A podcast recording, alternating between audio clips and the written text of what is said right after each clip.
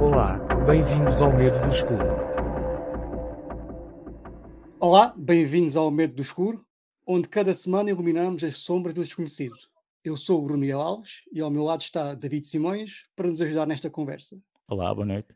Hoje mergulhamos no mundo da inclusão social com um convidado especial, um arquiteto dedicado a melhorar a qualidade de vida das pessoas com deficiência. Vamos explorar as suas ideias inovadoras e a sua visão da inclusão social. Estão preparados para mais uma conversa inspiradora? Então vamos lá. Hoje tenho o prazer de receber Nuno Miguel Neto, um visionário que, com a sua formação em arquitetura, dedicou-se à missão de melhorar a qualidade de vida das pessoas com deficiência. Reconhecendo a inclusão social como um desafio da sociedade em geral, Nuno expandiu o seu trabalho para além da arquitetura, envolvendo-se em palestras, eventos, projetos que visam sensibilizar e transformar as comunidades. Como consultor independente e dinamizador social, Nuno está na vanguarda de iniciativas inovadoras, a trabalhar para criar uma sociedade mais inclusiva. Nuno Miguel Neto é um empreendedor, empreendedor social, multifacetado, que combina a sua paixão pela arquitetura com projetos inovadores, programas de rádio e um mágico nas horas livres. O seu trabalho foca-se na criação de comunidades inclusivas e no uso da criatividade e do deslumbramento para inspirar a mudança no mundo. Olá, Nuno, bem-vindo ao Medo do Escuro. Olá, olá, bem-vindo. Olá, bem Nuno, bem-vindo. Depois, de uma, depois, de uma, depois de uma introdução dessas, uma pessoa até fica assim engasgada. Não me digas. Olha, a primeira questão que temos para ti uh, é perguntar se tens medo do escuro. Uh, por acaso, acho, não me lembro de ter tido medo do escuro. Uh, tenho medo de, tenho medo do escuro no sentido de, de o medo de ficar uh, sozinho para quem trabalha na área social é, é, ter medo do escuro de certa forma, não é? Claro. Mas medo do desconhecido não tenho. Muito bem, é um aventureiro. Bem, Nuno, uh, explica-nos, por favor, como é que alguém que vem da arquitetura para construir casas e habitações uh, e passa a construir cidades para comunidades ou comunidades, uh, focando-se não, não nas, nas, habitações, mas nas pessoas, não é? Como é que chegaste até aqui? Explicas um pouco o teu caminho. Pronto, a, ligação, a ligação à arquitetura surge com, com o meu pai. O meu pai uh, é construtor civil, pronto, trabalha na, na, área das infraestruturas e desde sempre cresci no, no ambiente das obras. É? As obras era quase o, o, meu parque de brincar quando era criança. Não é? Uh, depois essa, essa paixão, quando comecei a, a crescer, uh, levou-me ali por um dois caminhos, era engenharia ou arquitetura, quase, não é? Uh, e acabei por, por enverdar por, essa, por esse lado mais criativo, que era a arquitetura. Entretanto, quando na altura terminei o meu curso, não tinha. Um, estávamos em plena crise, portanto, estamos a falar ali do ano de 2010, é, 2011. 2011 e, e, essa grande crise que todos nos lembramos, infelizmente, uh, fez com que eu não tivesse trabalho na área e, e, acabei por vir ajudar, entre aspas, o meu pai na associação que ele fundou, que é a Apex.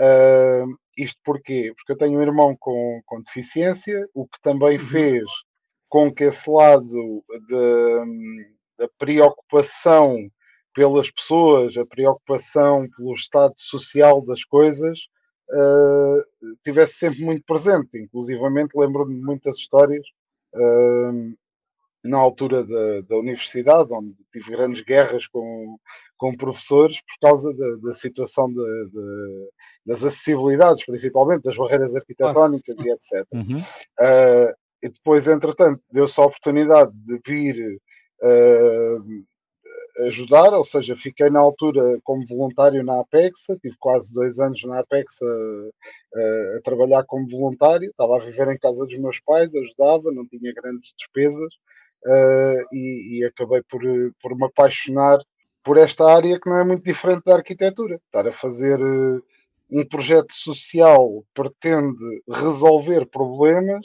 construir um edifício também pretende resolver problemas, portanto a diferença não é muito grande. Uhum.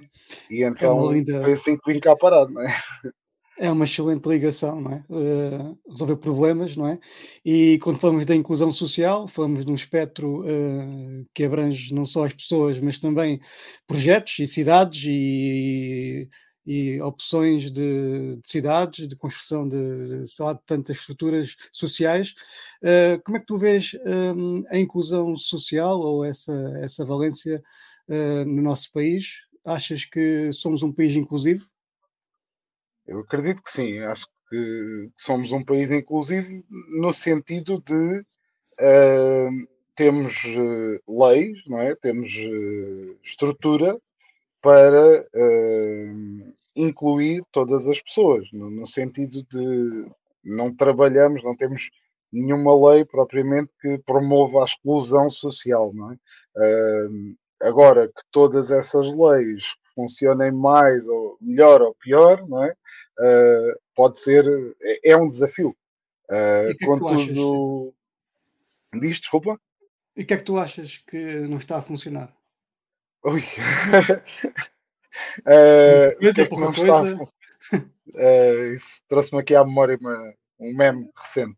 Uh, não, o que é que não está a funcionar? Eu acredito um, o problema principal de Portugal é um, no que toca à inclusão social, obviamente, a única área que eu, que eu trabalho propriamente, um, é um problema de responsabilização. Eu não sei porque é que isto acontece, não sei uh, explicar o porquê, uh, mas acho que há muita falta de responsabilização, não só da responsabilização de quem comete erros ou de quem não faz tão bem feito, como uhum. da própria pessoa, na, na autorresponsabilização, por assim dizer. Há muita dificuldade de, das próprias pessoas assumirem os erros, assumirem. Uh, tenho, tenho alguns exemplos de, de, trabalhos que fiz onde uh, existe uma grande dificuldade, por exemplo, em perceber que um projeto social não correu tão bem ou não funciona tão bem e, ou não está a ter o resultado que se esperava, e há uma grande dificuldade, por exemplo, em acabar, acabar com esse projeto ou, ou reformulá-lo ou pará-lo durante um tempo para voltar a acontecer de outra forma, ou com outras ideias, ou com outra vida. Uh, uh, sempre se fez assim, temos esta coisa muito tradicional, não é? Do português, é quase como a porcaria das touradas. Porque é que acontecem touradas? Ah, porque é tradição. Está bem, mas porquê? Não é? Uh, quer dizer, queimar pessoas no terreiro do passo também era tradição, isso já não se faz. Não é? o medo da mudança é uma coisa às vezes muito instaurada, não é? Tanto na Sim, sociedade. É, é, o medo do escuro, no fundo, é o medo, a mudança aqui é quase o escuro, não é? é tipo, é, as pessoas têm uh, uma, uma aversão muito grande à mudança e, e, e trabalhar nesta área de, de pessoas uhum. existe, exige uma preparação psicológica que normalmente nós não temos, que é uh, as pessoas estão em constante mudança, não é? O mundo há um há um palestrante brasileiro que eu ouvi uh, aqui há tempos, que é o Murilo Gun, em que ele comparava a evolução da aprendizagem a uma passadeira rolante do, do ginásio. Passadeira rolante está ali, está ali a, a, andar, a andar, a andar, a correr.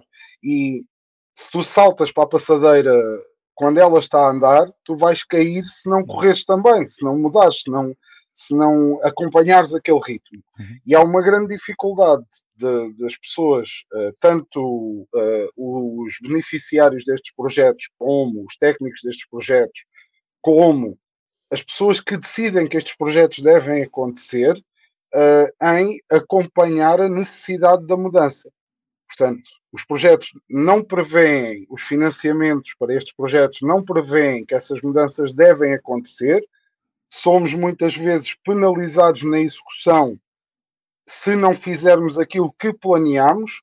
E reparem, uh, só para estou-me a alongar se calhar, mas só para, para perceberem a ideia. Não, não. No, caso das, no caso de uma candidatura a um projeto social, por exemplo, eu fiz uh, uma candidatura recente, não posso dizer ainda do que nem, nem a quem, porque ainda não houve resultados, nem, uhum. nem sabemos ainda se, se, ganhamos, mas fiz uma candidatura recente cujo projeto foi entregue, a candidatura era até dia 31 de outubro. Vou saber os resultados desta candidatura em abril. Uhum. E o projeto é para iniciar em setembro, quase um ano depois da candidatura. Em setembro, o mundo já não é o mesmo da, da altura da candidatura. Tal como é um projeto a dois anos, e no final dos dois anos de execução desse projeto, muito menos o mundo vai ser o mesmo. Portanto, já vão passar, no final do projeto, já vão ter passado três anos face ao dia em que submetemos a candidatura. Ou seja, vai tudo estar diferente. Se, neste caso, não é o caso, mas a maior parte dos projetos não estão previstas as mudanças decorrentes da execução do projeto. Muitas vezes não são previstas nos regulamentos, quando nós fazemos as candidaturas, ou quando uh, as próprias equipas, quando fazem a candidatura, desenham a candidatura, não prevêem isso. Não uhum. há a preocupação de dizer ao financiador: olha, atenção, que isto pode não correr bem. Se não correr bem, nós temos este plano para fazer isto, isto e isto. Pronto, se calhar já, já me alonguei aqui um bocadinho. Então, mas... o que estás a comentar é que esses projetos deviam só dar mais linhas gerais e não, uh, e não ter coisas não, tão não é Isso, não é isso. Okay. Eu, o que okay. eu estou a dizer é que deve haver a preocupação de prever a mudança. E eu uhum. acho que o que corre mal, agora fazendo a ponto para aquilo que é efetivamente a pergunta, porque eu entretanto uhum. vou assim um bocadinho, às vezes demais na conversa, uh, é muito importante nós prevermos que as coisas podem não correr bem, é uhum. é muito importante prever que elas vão necessitar de ser mudadas, porque as pessoas mudam, uh, o contexto social muda e o que não funciona bem em Portugal, na minha opinião, é a falta de previsão de que isto possa acontecer, a falta de uh, responsabilização pelas necessidades de adaptação, seja de políticas sociais, seja de, de por exemplo, pegando, estamos aqui em altura de eleições. Uh, Fala-se muito, por exemplo, das políticas do RSI, de, de, do subsídio a dependentes. Uhum. A solução para essas políticas, a maior parte das vezes, ou desse problema que tantos ousam uh, usar para fazer uh, uma política um bocado enganadora e criar uma espécie de política de medo em relação a quem necessita desses subsídios, uh, uhum. é criar a, a forma de, de, conseguir que aquilo seja, de certa forma, executado como está previsto na lei. Porque a lei muitas vezes está bem feita. O que falha é a execução. Ok. E isso okay, é então... um grande problema. Lá está a responsabilização. Claro, okay. problema da responsabilidade e também uh, tu falaste muito bem quando se fala de projetos sociais e projetos que são, são ao fim e ao cabo, projetos empreendedores uh, que muitas vezes faltam uma estratégia de saída, ou seja, uh, saber quando o projeto deve mudar, deve alterar, deve ser pivotado, deve ser alterado ou deve terminar, né? porque um projeto às vezes também tem o, o esse caminho de terminar. E depois uh, falta muita coisa que é a questão do, da medição do impacto, né? porque só medindo o impacto é que podemos ter a certeza ou uh, ter uh, o acompanhamento certo das políticas que estamos a implementar. Pode-nos falar um pouco desta questão do impacto, uh, da medição do impacto, como é que tu fazes, que experiências tiveste, como é que, se achas que muitas sessões ou, ou instituições usam este, esta ferramenta para gerir projetos? Achas que sim, achas que não? Fala-nos um pouco sobre isso. Ok, uh, isso lá está, é, dava quase para falarmos uma hora só sobre isto, mas tentando resumir ao máximo. Uh, primeira coisa, entender o que é que é impacto social e entender que para medir impacto social é uma palavra que é uma palavra, não, é um, são duas palavras que entretanto já estão uh, muito incorporadas, mas que muitas vezes as pessoas não sabem o que é que elas significam. Uh, é um dos grandes problemas, é nós sentirmos que uh, há a necessidade de medir impacto social, mas que a maior parte das pessoas que têm impacto social e que fazem impacto social não entendem que o fazem ou não entendem o que é que estão a fazer. Então, para medir o impacto social, a primeira coisa que nós temos que fazer é voltar um bocado atrás e perceber qual é que é o nosso propósito. Porque se eu não tiver um propósito, é tal e qual, isto é matemático. Eu não vou fazer um teste de matemática sem um propósito, sem um objetivo. O meu objetivo é atingir 100% naquele teste. Na questão do impacto social, é um bocadinho mais complexo que isso. Eu faço muitas vezes esta comparação, até por causa da formação ligada com a arquitetura, um, e é uma comparação que é necessária de ser feita por todas as pessoas que trabalham na área social. E, atenção, quando se fala em área social, é importante percebermos que este caminho tem que ser feito também, e muitas vezes é descurado, pelas empresas, pelo chamado setor lucrativo. Não é? Uh, há uma espécie de separação entre público e privado. E depois há as ONGs, as, as IPSS, as uhum. Misericórdias, as, todo este setor que está ali no limbo, que é se eu tenho uma clínica de terapias, por exemplo, ah, é privado, está no privado. Mas se estiver na Apexa, também está no privado, não está no público.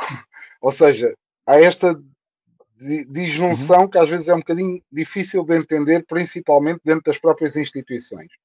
Uhum. Uh, até porque muitas vezes há muita falta de formação dos próprios recursos humanos. E o que estás a querer dizer é também que tem um cariz social, mas tem que ter os seus lucros para pagar as despesas correntes que qualquer empresa Exatamente, exatamente. Há uma falta de profissionalização dos próprios uh, órgãos sociais destas entidades, porque a maior parte destas associações surgem como uma associação do. Nós estamos aqui, não é, não é mentira para ninguém, nós trabalhamos juntos na, na Polis uh, na Polis Apoteose, uh, surge de um grupo de amigos que estava a beber copos e decidiu fazer uma coisa diferente, não é? Um, e decidiu um não ser só ir além, ir além daquilo. Mas nenhum de nós tinha, uh, eu não fiz parte da direção, mas nenhum, nenhum de, de, de, nenhuma das pessoas que estava na, à frente desta instituição, que era a Polis Apoteose, tal como é a Apexa, tal como são todas as outras, não há grande formação para estes órgãos sociais. Ninguém é formado para ser, por exemplo, um CEO de uma empresa é formado para ser gestor, ou seja, ele tirou um curso em gestão, um curso em economia, um, um curso em recursos humanos, qualquer coisa.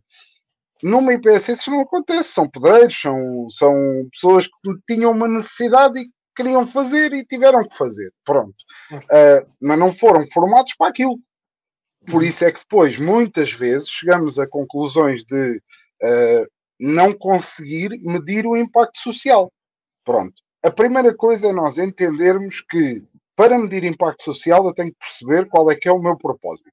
Eu tenho que perceber o que é que eu quero fazer. E não é qual é que é o, o meu propósito, não pode ser, ah, uh, vou ajudar aqui o meu bairro a fazer. Não, tem que ser um propósito maior, não é? Tem que ser um propósito de vamos contribuir para, por exemplo, vou pegar no exemplo de, de uma associação uh, cultural, por exemplo.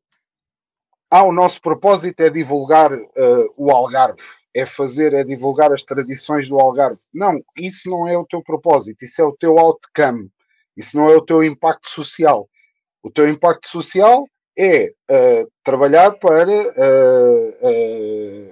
a interação e a resiliência da tua comunidade da tua comunidade, ou seja, estás a aumentar a resiliência e o conhecimento hum, cultural do mundo. Enriquecimento económico e cultural e social. Exato. Enriquecer as suas.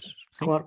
Exato, mas estás a trabalhar, estás a fazer o teu papel de formiguinha no uhum. mundo, não é? Portanto, é aquela coisa que já todos ouvimos, mas muito, muito poucas pessoas in, in, uh, implementam, que é o Think Global, Act Local, não é? Uhum. Portanto, trabalhar, pensar global, trabalhar local. Uhum. Ou seja, as pessoas pensam, lá está, é uh, ah, qual é que é o propósito, por exemplo, de uma ReFood, uma associação de, de distribuição de refeições e de alimentos. O propósito principal não é uh, dar apoio a 200 ou 300 ou 1000 famílias que eles apoiam com alimentos. Não, o propósito é acabar com a fome no mundo, por exemplo. Não é? Ou seja, às vezes há esta noção, esta dificuldade em entender isto, porque depois, só entendendo onde é, qual é que é o nosso contributo, é que nós podemos chegar a outro trabalho que é como medir o impacto social. E que ferramentas uh, podem existir nessa, nessa fase de medição do impacto okay. uh, social? Consegues explicar mais Consigo. ou menos como é que isso se faz concretamente? Ou não sei Muito se, rapidamente. Se, ou não sei se é, se é melhor até uh, dizeres qual é que é o propósito da Apexa e que ferramentas é que usaram para ver essa medição se for okay. mais fácil para ti. Na Apexa, eu vou dizer sem problemas nenhums, é um caminho difícil e é um caminho de aprendizagem. Uh, na própria Apexa, nós batalhamos todos os dias para conseguir fazer esta medição de impacto social. Isto porque... Já agora, Nuno, já agora, antes de hum. entrar por aí, explica só o que é, que é a Apexa, porque acho que as pessoas não podem não É verdade, é verdade. Sim, a Apex é uma associação que ajuda pessoas com deficiência, foi fundada pelo meu pai em 2003 porque eu tenho um irmão com espinha bífida e uhum. na altura percebeu-se que uh, havia muitas crianças, ou, na altura ele ainda era uma criança, agora já é um adulto, uhum. mas uh, percebemos que havia, na altura, o meu pai e mais uns quantos amigos, pais de pessoas com deficiência, não, não existiam as respostas que existem hoje em dia, não é? Estamos a falar uhum. de uma altura em que uh, a intervenção precoce, por exemplo, em crianças de 0 aos 6 anos, ainda estava a dar um, um passo uh, muito inicial, não havia grande suporte, grande apoio. Uh, para terem uma ideia, eu lembro-me de, de, um artigo que saiu no jornal, na altura que a Apexa fez o seu primeiro encontro, isto em 2004, primeiro encontro público para debater a deficiência em Albufeira, e o título que vinha no jornal era Apexa mostra que os deficientes são importantes. Este título hoje em dia era queimado na fogueira, né? era. Era cancelado. o jornal era cancelado. Uh, mas na altura eram, pronto, era, lá está, é um tema, é trabalho que tem que ser feito e que tinha que ser feito. Um, e, e, fruto dessa aprendizagem ao longo destes anos, agora fazendo a ponto para a resposta que vocês querem, uhum. uh, a Apexa trabalha todos os dias para consciencializar uh, empresas, famílias e pessoas uh, para a deficiência. E é um trabalho feito na comunidade toda.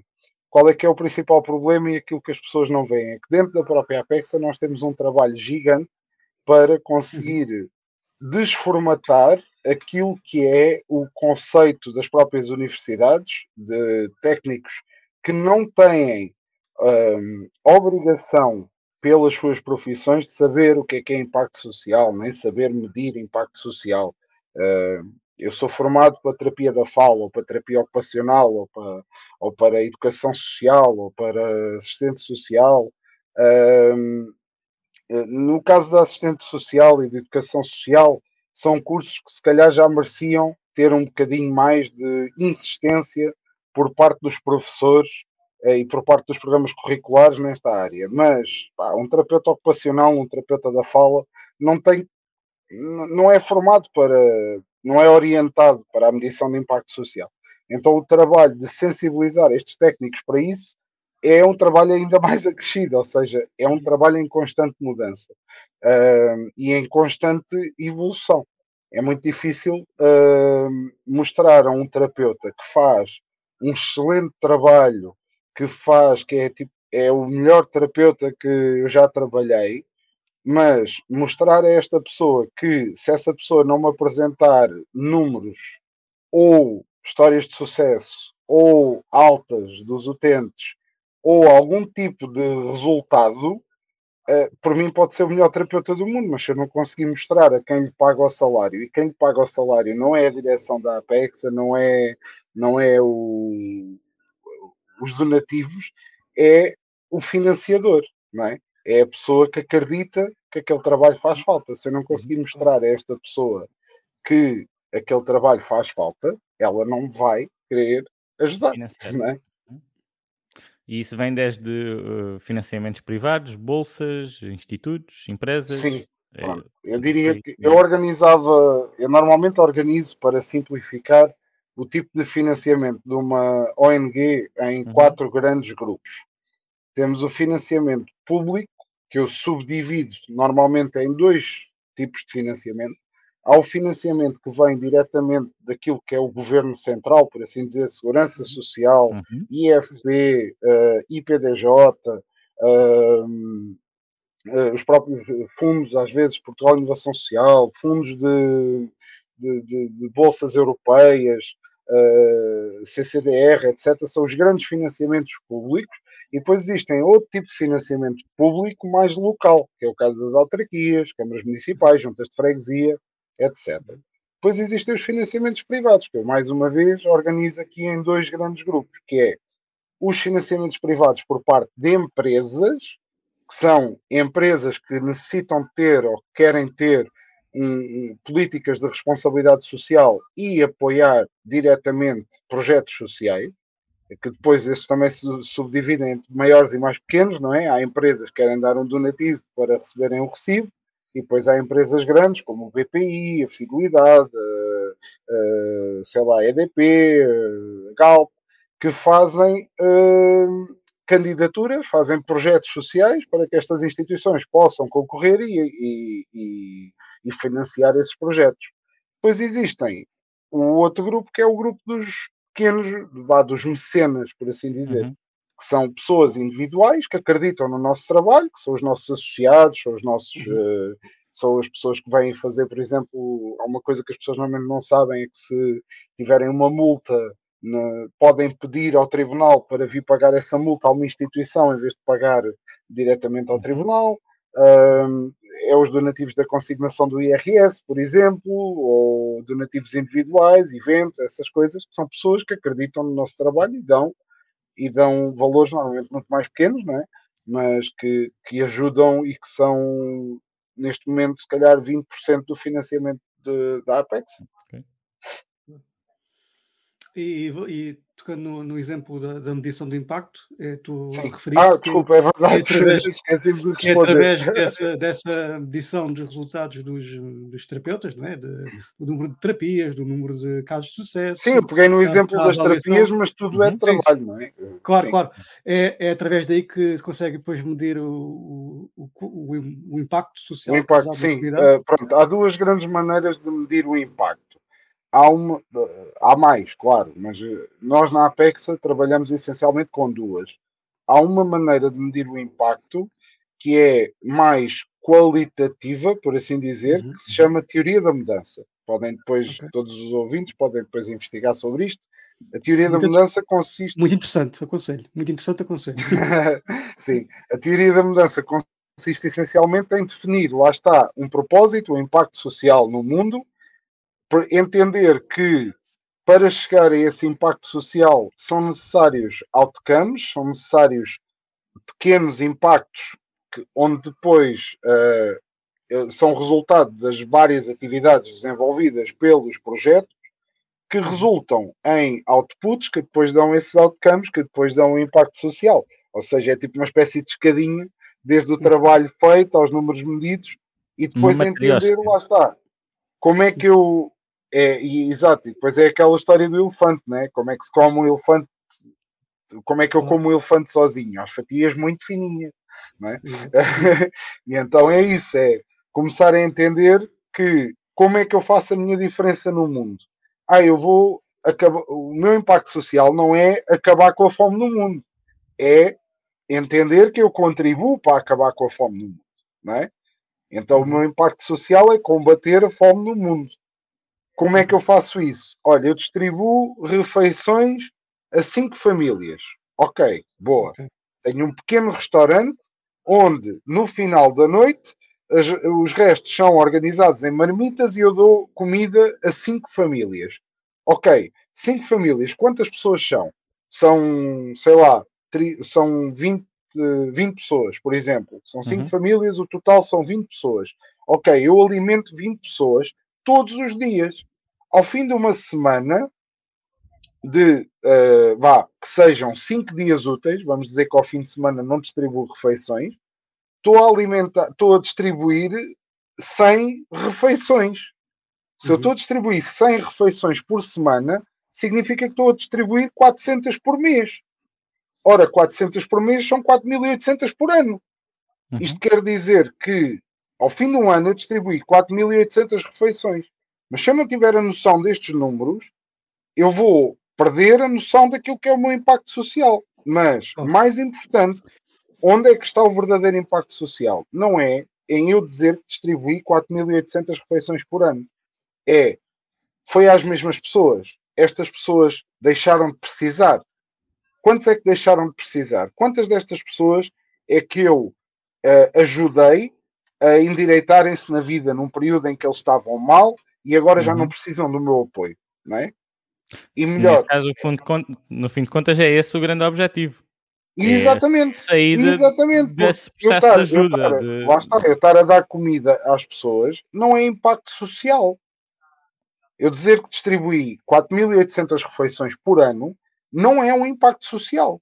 O impacto social é daquelas 4.800 pessoas, quantas uh, eh, 4.800 refeições para 20 pessoas, daquelas 20 pessoas é muito Quantas mais. famílias se endireitaram? Uh, exatamente, é muito um mais importante. Para... Exatamente, é muito mais importante eu dizer no final do ano: olha, eu ajudei duas famílias que estavam na pobreza, não tinham o que comer e agora já têm emprego e já não precisam da minha ajuda. O que é que tem mais impacto? Eu dizer que tirei uh, uh, quatro crianças de uma situação de pobreza com a minha ajuda ou distribuo 4.800 refeições por ano? É fazer as contas, é? Uh, é, mais, é mais impactante isso. Agora, para fazer a ponte para outra forma de medir o impacto, vamos focar exclusivamente em números, ok? Uhum. Para pessoas ligadas à gestão, para pessoas ligadas à economia, esta metodologia que eu vou falar faz muito mais sentido. Aliás, é a maneira mais fácil de uma instituição conseguir entender verdadeiramente qual é que é o seu o tamanho da sua a sua dimensão enquanto instituição. E normalmente sempre que e isto aqui eu ajudo já ajudei outras instituições a fazerem estas contas, outras pessoas, sempre que chegamos ao resultado final, toda a gente fica uh, espantado com o número. Chama-se SROI, vá, Social Return on Investment. É o índice SROI. S-R-O-I. O que é que isto podes, significa? Podes repetir? É social, return, social Return on Investment. Invest. Ok. Ou seja, S o retorno social que tens no teu investimento. Exatamente. Ok. Como é que isto se calcula? É muito simples. É uma conta de dividir. Ui, onde... Não é simples. É. Não, é, é, é pronto, ok. Simples com a calculadora. Com a calculadora. Ah! Bom, vamos fazer aqui um pequeno prelúdio porque perdemos o nosso convidado. Um, por isso não estranhem isto no episódio. É verdade. Vamos fazer aqui, Bruno, vamos convidá-lo novamente, não é? Fazer aqui uma pausa. Pois. Nuno, estava aqui a dizer aos nossos ouvintes: tivemos um pequeno percalço que tu caíste, mas vamos continuar. No Serói. cortas isto tudo, pá. Está ótimo. No ok, estamos no Serói. O que, é, o que é que é o Serói? O Serói compara essencialmente o valor gerado por uma intervenção, ou seja, os benefícios, com a despesa necessária. Não sei se fui claro. Explica lá melhor. Ok. Então. de humanidades. Está bem. Como é que nós fazemos isto? Uh, tudo na vida tem um custo, certo? Uhum. E esse custo permite-nos obter alguma coisa. Por exemplo, eu vou comprar um quilo de arroz, recebo um quilo de arroz em troca. Pronto. Uhum. E eu digo assim: olha, vou comprar este quilo de arroz por 50 cêntimos. Eu sei que não é verdade, mas vamos supor. Ou se for, digam onde é que ando a comprar arroz. Em Exato. 1958, foste comprar um quilo de arroz. Exato. é mais por aí. É mais por aí. Uh, mas, imaginem, eu vou comprar um quilo de arroz por 50 cêntimos. Sim. Qual é que é o meu retorno de investimento? O meu retorno de investimento é que eu paguei 50 cêntimos por um quilo de arroz. Se eu pagar um euro, vou comprar dois quilos de arroz e por aí fora. Uhum. Uhum. Na área social, isto não é muito diferente. É entender que uh, há um valor social em tudo aquilo que eu faço. E como é que eu calculo este valor social? Este valor social é calculado com, por exemplo, se eu dou uma terapia de psicologia por, sou, por exemplo, sou um psicólogo e vou dar uma terapia de psicologia por 20 euros. Acham que é um valor justo? Ou que é um valor dentro do preço do mercado? É baixo, acho eu. Acho que é baixo. É baixo, é baixo, certo? Pronto, porquê? Porque uma consulta de psicologia normalmente custa para cima de 60, 70 euros. Normalmente. Ah, 50 que seja. Certo? Uhum. Então vamos, okay. para simplificar, vamos dizer que a minha consulta custa 25 euros e que as consultas aí fora custam 50 euros. Okay. ok? Então estamos a dizer, podemos pensar nisto de duas formas. Podemos pensar nisto de eu vou ter que dar duas consultas para fazer o mesmo dinheiro que aquela pessoa faz com uma. Uhum. Podemos pensar, e isso é a maneira mais egoísta de pensar, claro, porque estamos a, a focar naquilo que o psicólogo vai ganhar, mas vamos pensar de outra forma. Vamos pensar que eu estou a economizar ao meu cliente 25 euros. Certo? Uhum. Sim. Pronto. Se eu receber, se houver alguém que me paga 15 euros extra daqueles 25, alguém que me paga 15 euros, uma câmara ou uma junta de freguesia que me paga 15 euros para eu lá dar uma terapia e o cliente só tem que pagar 10, isto significa que ainda mete mais 15 em cima disto. Uhum. Ou seja, isto significa que para cada euro que está a entrar para a minha consulta de psicologia, socialmente falando, o retorno daquele euro são 2 euros. Ok. Porque é o dobro. Exato. Certo? Sim, Isto sim, comparando, sim. dizendo que uh, o valor estimado de uma consulta de psicologia é 50 euros. Na verdade, não é só 50 euros. Porquê? Porque a junta de freguesia que me dá a sala para eu estar lá tem custos com a sala. Uhum. Certo? Então eu tenho que acrescentar esses custos àquilo que é o custo da terapia. Já não é só a hora do técnico, é também o custo da junta. Só que se a junta de freguesia quisesse prestar aquele serviço pagando o seu próprio psicólogo, contratando um psicólogo, quanto é que isso ia custar àquela junta de freguesia? Eu estou a dar o exemplo de junta uhum. de freguesia para porem aqui o cenário de sim, sim, sim. salinha pequena de, para, para toda a gente perceber. Ou seja, todas estas nuances, dividindo o investimento social pelo retorno social, ou pelo valor dos serviços. O retorno social, quer dizer, é a quantidade de pessoas que impactas? Neste exemplo? caso é apenas um valor monetário. Portanto, o okay. SROI funciona em números, funciona okay, em valor okay. de dinheiro. Por exemplo, eu vou dar um exemplo. O índice SROI da Apexa, e isto é um valor que obviamente nós não conseguimos por, por, porque são dimensões grandes, não é? É preciso fazer benchmarking, é preciso fazer investigação, perceber quanto é que está a custar, por exemplo, a consulta de psicologia, não é? Eu tinha, eu tinha uma consulta de psicologia que me custava 50 cêntimos ou 50 euros, mas se calhar para o ano já me vai custar 60, porque houve inflação, porque uhum. sei lá, porque mudei de terapeuta, ou porque aquele terapeuta deixou de dar serviço e só há o mais caro. Todo este trabalho é preciso ser feito, isto faz com que o índice SROI não consiga ser calculado uh, facilmente nem todos os anos, se calhar. Mas a última vez que nós calculámos na Apexa foi há cerca de dois anos e o nosso índice SEROI estava na casa de um, uh, de um rácio de 1 para 4.7. Isto significa que cada euro investido na Apexa representava 4 euros e 70 no, no, mundo real, vá, entre aspas, não é um mundo... No mundo real, de, de, de, significa não estou a querer dizer nada de mal, mas é... Serviço prestado pela Apexa tinha um valor de 4,70€, mas só custava 1 euro. Exato. Okay. A pessoa Estão que procura ajuda, se fosse sozinha, ia custar 4,70€ e se procurar Exatamente. ajuda de uma instituição, neste há caso pessoa, a APEC, há pessoa que procura ajuda, há pessoa que procura ajuda, há Câmara uhum. Municipal que paga, sim, há, sim. Há, ao, ao, financiador ou, ou, que ajuda. ou à pessoa que apoiou aquele projeto social, uhum. Pronto, por isso é que este trabalho, tipo, são, estamos a falar então, de um mapazinho isso... de Excel assim bastante grande, não é? Dá mais trabalho que calcular o Troy, mas em termos de retorno de imagem, uhum. uh, quanto é que tem peso, eu dizer que a Apexa, com um orçamento de uh, cerca de 200 e tal mil euros, 280 mil euros no ano em que fizemos a, a conta, tem, teve um impacto social de 1 milhão e 800 mil euros.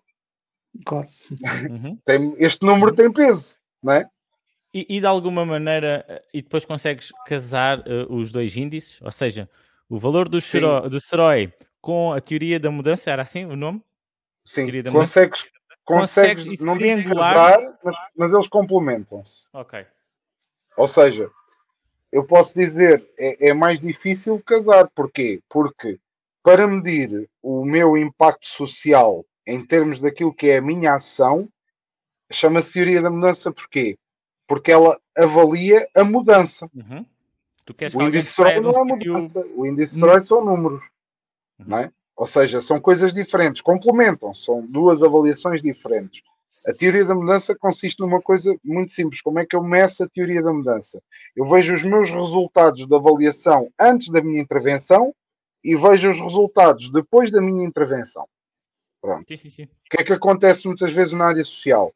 E principalmente, lá está, voltamos à responsabilização que eu falava no início. Uhum. Se Uh, normalmente o que acontece é eu faço um projeto social, esse projeto social é financiado para três anos, por exemplo.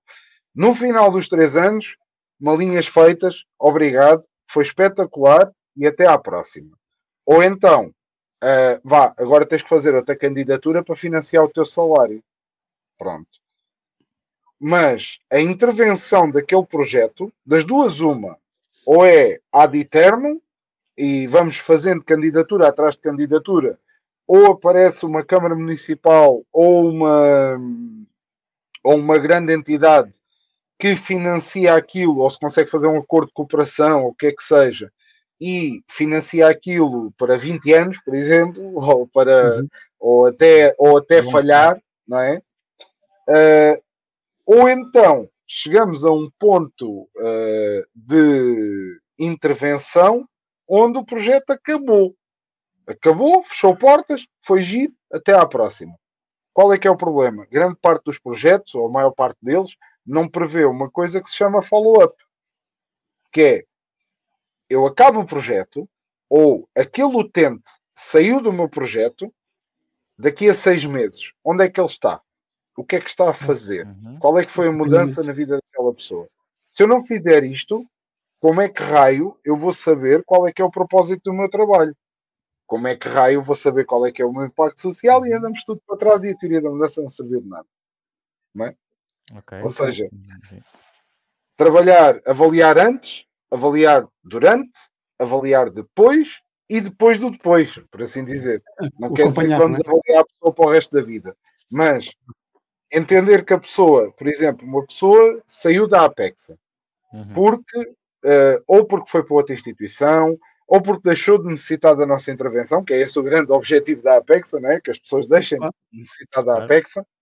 Uh, e uh, chegou ao final uh, e deixou de estar cá. Daqui a seis meses, uma chamada para a pessoa, só para saber como é que está.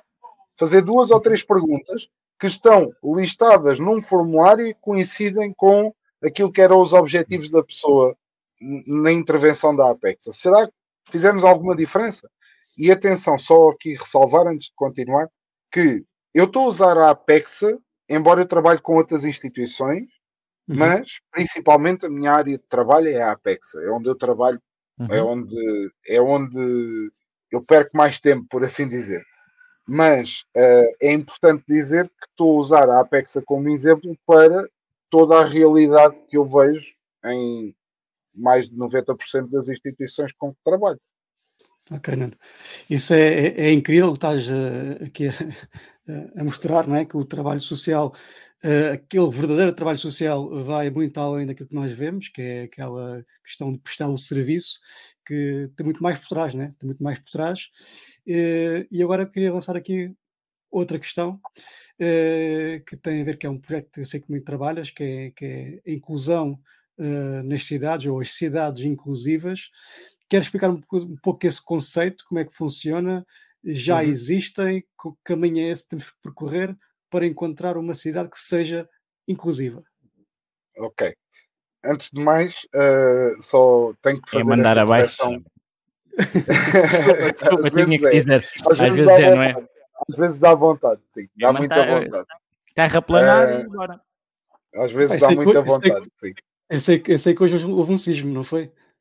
É, os vistos houve 3.1, ou o que é que foi, okay. uma coisa assim.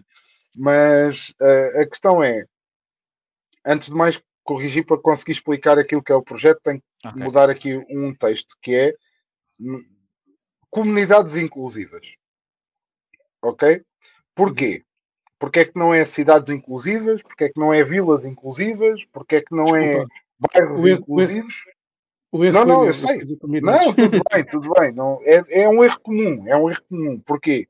Porque grande parte do trabalho deste projeto influencia a vida das cidades. Ou influencia a vida de, de, dos bairros. Ou influencia... Ou seja, tudo isto são comunidades. Cada comunidade tem a sua escala. Certo? Ou seja, uhum. o meu uh, o meu bairro ou o meu prédio é uma comunidade. Os meus vizinhos, quando eu vou pedir o raminho de salsa a vizinho, né? é uma comunidade.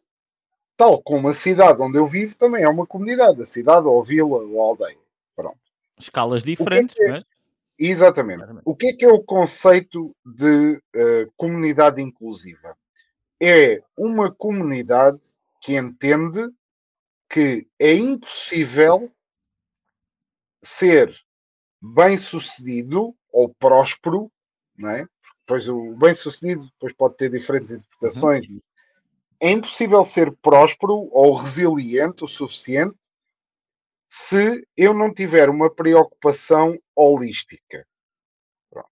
E vou já desmistificar aqui uma palavra que podem, alguns ouvintes podem, e sem erros deles, e sem, não, e sem erro deles, entender que holístico tem alguma coisa a ver com uh, esotérico ou qualquer coisa assim, não. e não. Não. Tem nada a ver com yogas, eu sei que o David, pronto, mas uh, uh, não tem nada a ver com isso. Holístico tem a ver com uma intervenção em todas as áreas em simultâneo, ok? Tem a ver com, e, e no caso de comunidades inclusivas, é um projeto onde nós trabalhamos cinco áreas principais a governança, ou seja, uh, o, o, o, governo daquela comunidade, não é? Porque todas as comunidades têm um governo, até as anarquistas têm um governo, que é o governo de uh, não haver governo. Mas isso, até isso é uma regra, certo? Uh, pronto, existem as políticas de uh, lixo ou, de, ou as políticas ambientais, por assim dizer, chamamos assim, porque não é só lixo, existem as políticas de comunicação, a área da comunicação, da informação daquela comunidade, a acessibilidade e o entendimento ou a inclusão. Pronto, são as grandes, são as cinco áreas. Uh, enquanto eu não entender que eu tenho que trabalhar nestas áreas todas em simultâneo, independentemente da comunidade que eu tenho, é? pode ser um bairro, pode ser uma cidade, pode ser uma empresa, pode ser uma associação, pode ser um grupo de amigos. Que acontece muito chegarem às vezes grupos de amigos a dizer que querem apoiar a Apexa porque são, gostam de, de jogar, uh, uh, sei lá, eu não posso dizer porque não posso dizer muito porque depois vão sempre pensar que eu estou a falar daquele, daquele grupo em específico. Porque há vários. Gostam de jogar xadrez. Por exemplo, olha, isso acho que nunca aconteceu. Pronto, okay. um grupo de amigos que gosta de jogar xadrez uh, e que vem à Apex a dizer: olha, nós queremos organizar um evento em que os fundos de inscrição vão para a Apexa porque nós somos só amigos e não temos uma, uma associação criada para gerir estes fundos nem queremos, é só mesmo para nos divertirmos e queremos que estes fundos venham para ajudar uma causa. Este ano é a Apexa, para a semana é a, para, o, para o ano que vem é, é, é a ReFood, ou a Casa do Povo, ou, uhum. ou a T de Impulso, ou o que for. Pronto, não interessa. Uh, o que é que acontece? Esta comunidade precisa de entender que, mesmo que seja uma coisa informal, aquele papel dela está a contribuir para alguma coisa. Pronto. E o Comunidades Inclusivas é isto: é ensinar as comunidades, sejam elas empresas, sejam elas uh, associações, juntas de freguesia, câmaras municipais, pá, o que for. É estas entidades entenderem que sem desenvolver estas cinco áreas ao mesmo tempo, não, não é fácil tornar esta comunidade inclusiva. Porque, no fundo, o que é que a inclusão pressupõe? A inclusão pressupõe que ninguém se sinta excluído. Uhum. Pronto. E o grande problema associado à inclusão é que a inclusão sofre com a diversidade de todas as pessoas. É uma espécie de paradoxo, não é? Uhum. Uhum. E acredito que, é... que cada vez mais as comunidades são diversas. Sim, e acredito que cada vez mais estamos a caminhar para polarização de opiniões no que toca à inclusão.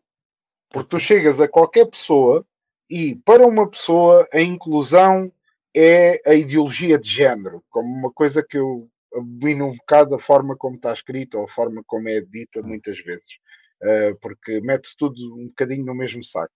Ou para outras pessoas a inclusão tem só a ver com comunidades migrantes para outras pessoas tem só a ver com pessoas com deficiência. E não. A inclusão, no fundo, é aceitar a diversidade do ser humano.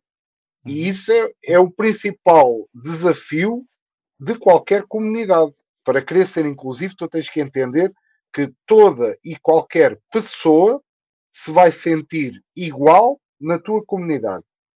E agora vou não vou ser hipócrita ao ponto de dizer que isto é o que acontece, não acontece em lado nenhum e é muito difícil ser uh, criado, ok? Pode ser, é muito fácil criar a inclusão através de marketing ou vender a inclusão, é muito fácil, mesmo. Vender a inclusão é fácil. Basta criar três ou quatro iniciativas onde junto uh, velhinhos com crianças, ou uh, vou levar as pessoas com Por, deficiência tipo, a fazer. Deficiência, ou... Exato. Ou, ou, vou levar as pessoas com deficiência a fazer qualquer coisa que nunca vieram. É uhum. muito fácil falar, e, e para mim, o grande problema da inclusão passa por nós não entendermos que é preciso aceitar todas as pessoas e pôr-nos no lugar do outro. A dificuldade está aí. A principal dificuldade da inclusão Tá, diz-me qual é que foi a última vez em que vocês foram a um serviço público tendencialmente uh, mais chato, que é mesmo essa a palavra, e foram extremamente simpáticos com a pessoa que vos atendeu. Quase ninguém foi. Eu não estou a dizer, obviamente, eu sei que vocês não são bestas, mas há pessoas que são. Mas, ainda assim, se, por exemplo, tu vais para as finanças, não é? e ou vais para a Segurança Social e sais de lá e dizes: é pá, cagando a besta que me atendeu, é que não resolveu o problema, ainda mandou vir comigo e tratou-me tão mal e, e não sei o quê, blá, e estive lá 5 horas à espera. Então, e aquela pessoa que te atendeu, há quanto tempo é que esteve lá a ouvir uh, mil e uma pessoas a achar que são o centro do mundo e que só eles é que têm problemas? E depois ter que aturar estas pessoas entender que não as podia ajudar muitas vezes querendo, às vezes a culpa não é só da pessoa que está lá sim, atrás sim, da secretária. Então, é? estás a dizer que a inclusão também parte muito da empatia. Exatamente. E a falta de formação para a inclusão passa muito por aí. Que é, primeiro, não, nós não temos, nós temos por natureza a, a necessidade de segmentar as coisas, de criar uh, funis, não é? Uhum. Dizer... Mas permite só dizer uma coisa que é, então, no fundo, a inclusão depende mais de soft skills do que hard skills. É mais, Exatamente. às vezes, coisas que são de educação, coisas que são pessoais, uh, do que propriamente académicas ou técnicas. Sim, eu acredito que sim, porque a maior parte das pessoas que eu conheço, os técnicos que trabalham nestas áreas, os bons técnicos que trabalham nestas áreas, são pessoas, acima de tudo, educadas educadas com respeito, educadas uhum. com respeito pelo outro. São pessoas que não faltam ao respeito a outras pessoas. São pessoas que entendem a necessidade das outras pessoas. Qual é que é o grande problema? É que a maior parte destes técnicos que trabalham muito bem, e eu conheço uh, assistentes sociais fantásticas, conheço uh, pessoas que trabalham e que fazem um trabalho meritório nesta área. E qual é que é o problema? O problema é que muitas vezes o, o, a compensação na área social por tu seres um bom profissional é toma lá mais trabalho, porque tu trabalhas muito bem, então leva mais. toma Vai lá. ter. Né? Vai ter Hã? ele. Vai ter Exato. ele. É isso, né? É isso. É, é Mas fantástico. vai não é? sozinho, mas vai Se- sozinho, com- vai com o mesmo ordenado mesmo- e vai com os mesmos Exatamente. meios. Não, às vezes nem é uma questão. É, a questão do Não, os ordenado não, é, meios não se põe. também. Porque normalmente as pessoas eh, não, não, trata, não se trata a ver tanto com os meios nem com o ordenado, trata-se com as pessoas sentirem-se valorizadas pelo seu trabalho. Pá, e se tu és, tens o azar, e eu passei por esse azar, que é seres uma pessoa desenrascada, Uhum. eu digo que é um azar, lá está, é uma grande, é uma grande art skill. É tu chegares e dizeres assim: olha, aquele gajo resolve o problema. Aquele gajo tem o número de telefone que tu precisas. Aquele gajo tem ah, ah, a ferramenta que tu estás a precisar. Ou ah, não sabes fazer isto, aquele gajo sabe. Uhum. Mas se tu fores esta pessoa que não sabe, mas descobre, é muito perigoso quando estás abaixo de pessoas que não têm uma decisão ou um caminho eh, definido para ti.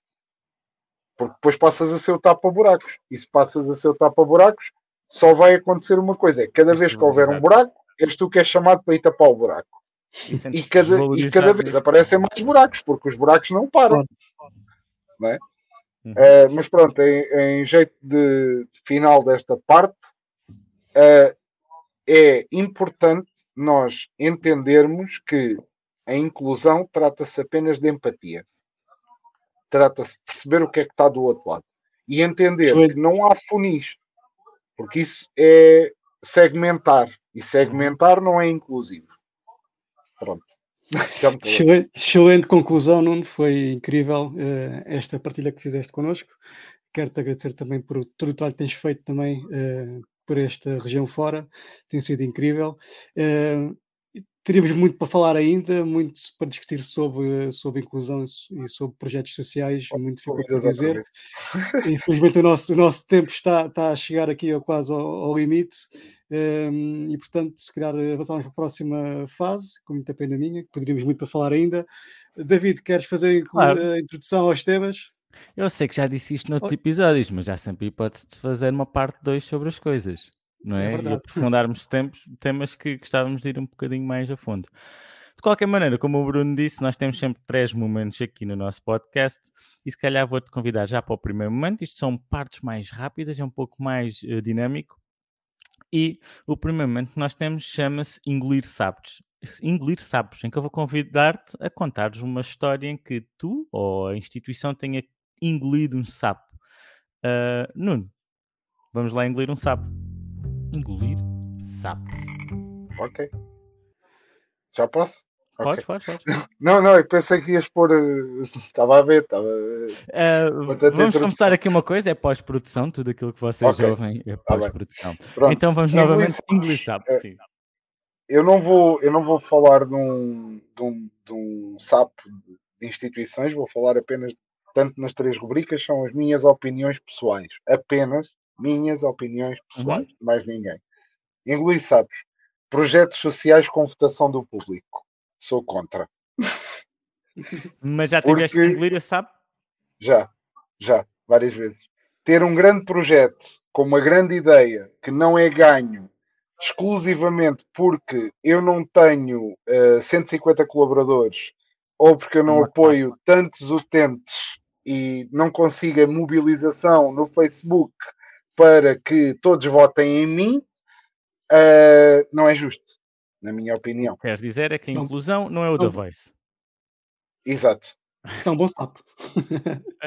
Eu entendo é um porque é que acontece, porque as marcas querem exposição e ajuda Uhum, a partilhar, claro. claro, partilha, Claro, claro. partilha, partilha, mas isso não é justo. Ok, temos o sapo engolido. Nuno, vamos para o segundo momento em que eu vou-te convidar aqui a contares uma história em que tenhas metido a pata na poça. Meter a pata na poça. Ok. Ou Eu com vou alguém, contar uma em que não alguém. fui eu que meti a pata na poça. Ok, Pode ser. pode ter sido contigo também, claro. Então, Pode ser, Uhum. pode ser com uma coisa que me irrita profundamente e que todos os dias me dizem. E que todos os dias tenho provas dessa pata na poça que se chama escola inclusiva. E que dava para outro episódio inteiro. Mas resumindo, a escola inclusiva não está a ser inclusiva porque os, uhum. ou seja, os diretores das escolas dizem obviamente que está tudo a correr bem, porque uh, vão para o olho da rua se não estiver a correr bem. Uh, os funcionários estão esgotados e metem baixa, os professores não sabem o que fazer e os pais não estão contentes com o serviço na escola. Ou seja, uh, estou a falar apenas em relação às pessoas com deficiência. Uhum. Se ninguém está contente e quem está contente só o está porque tem que estar, a escola inclusiva não está a funcionar. Ok. É só uma questão então de parecer ser.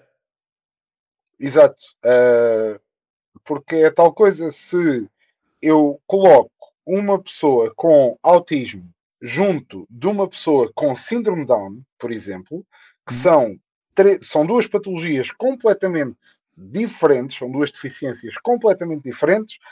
Se eu ponho uma criança com autismo ao lado de uma criança com síndrome Down, em que a criança com autismo tem um meltdown nervoso e começa aos gritos a partir de tudo, porque uh, está uh, em situação de, de hipersensibilidade a qualquer estímulo, ao pé de uma pessoa com síndrome Down, que, só, que é uma pessoa mais, paco, mais pacata por natureza e que não tem tanta energia e tanta atividade, a coisa só pode correr mal, certo? Claro. Uh, a juntar a isto, se eu meto estas duas pessoas no meio de uma turma de crianças ditas normais, uh, tenho o caldo entornado. Pronto. E a juntar a isto tudo, uh, as escolas não têm condições para criar possibilidade das pessoas com deficiência poderem ficar na escola até mais tarde, por exemplo. Uhum. Uh, se eu trabalho até às sete e o meu filho sai das aulas às duas e não pode estar sozinho, com quem é que ele fica até eu sair do trabalho? Este é o problema dos pais. Qual é que é o problema? É que os pais estão convencidos que é a escola, a APEXA, ou as associações e as câmaras é que têm que resolver este problema. Uh, não entendendo que nem tudo é assim tão simples. Pronto. Uhum. Dava okay. para dava um anúncio, dava para um episódio inteiro esta, só okay. sobre isto. Fica aqui na, é, nas notas.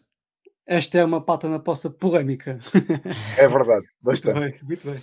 Ficamos aqui com a nota para o segundo, para o segundo episódio sobre inclusão. De qualquer maneira, caminhamos aqui para o nosso final e queremos seguir daqui com um tom um pouco mais leve, um pouco mais iluminados deste método do escuro. E assim vamos pedir Sim. para que contes a tua memória de elefante. Memória de elefante. A memória de elefante é. Uh, eu vou falar de uma coisa que não tem nada a ver, ou melhor, tem a ver com o que estivemos a falar. É um projeto social também. Uhum. Uh, e é uma memória associada a esse projeto. Há um projeto social que eu tenho com um amigo, neste caso é só um amigo ainda, mas há de haver mais, mais, mais pessoas a juntarem-se. Chama-se Magia com Impacto e pretende levar magia a, a comunidades mais desfavorecidas ou comunidades diferentes. A magia é o meu hobby, como o Bruno disse na, na apresentação, é um dos meus hobbies, uh, juntar à rádio. Uh, e, e, a magia com impacto é a memória uh, que eu trago. Porquê? Porque não só tive a possibilidade de fazer, por exemplo, magia sem abrigos, ou magia numa prisão, ou magia uh, em uh, comunidades mais desfavorecidas, mas também tenho que destacar que se não fosse uh, magia com impacto, por exemplo, não tinha conhecido a minha namorada, por exemplo, ou não uhum. tinha tido a oportunidade de sentir que faço diretamente a diferença no mundo. Então, uhum essa é a memória de elefante. Destacaria essa grande memória. O início desta, desta jornada, deste, Exato. deste projeto. Exato. Bravo. Obrigado pela partilha, Nuno. Ok, Nuno, muito obrigado. Foi uh, uma excelente partilha. Infelizmente, parece que soube a pouco, né? Podíamos ficar aqui a discutir esses temas. É, agora, cada, um, cada, um deste, é... cada uma das perguntas dava para um episódio, né? Exato, que é, tão, que é tão interessante, mas infelizmente eh, chegamos ao fim com essa promessa que poderá uhum. haver uma segunda parte. Deixa aqui o eh, convite também aos nossos ouvintes para pesquisarem um pouco mais sobre os temas que, que ouviram, pesquisarem um pouco sobre a APEXA e sobre as das instituições de, de, das comunidades respectivas em que vivam para, para tentar apoiar, tentar se integrar e tentarem se incluir também na inclusão, porque muitas vezes somos nós que estamos exclu excluídos da inclusão, somos nós que mandamos o primeiro passo. Aí está a uhum. parte da apatia que é importante, não é? de sermos sensíveis com a nossa comunidade, uh, tentar agir em prol de um bem comum e a apatia, a empatia, uh, a apatia, muita gente, é falta de empatia, não é? Exato. E portanto, uh, esse é o caminho a seguir. Temos que, que ter fé e acreditar que podemos ser melhores. E portanto, com esta mensagem de, e apelo à mudança, uh, chegamos ao fim deste episódio, o Medo do Escuro. Um enorme agradecimento a Nuno Miguel Neto pela inspiradora conversa sobre a inclusão social e a todos vocês que nos acompanharam. Uh, quero também agradecer ao meu co-apresentador David Simões pela sua contribuição. Até à próxima. Um abraço, até à próxima. Tchau, Nuno. Tchau, obrigado.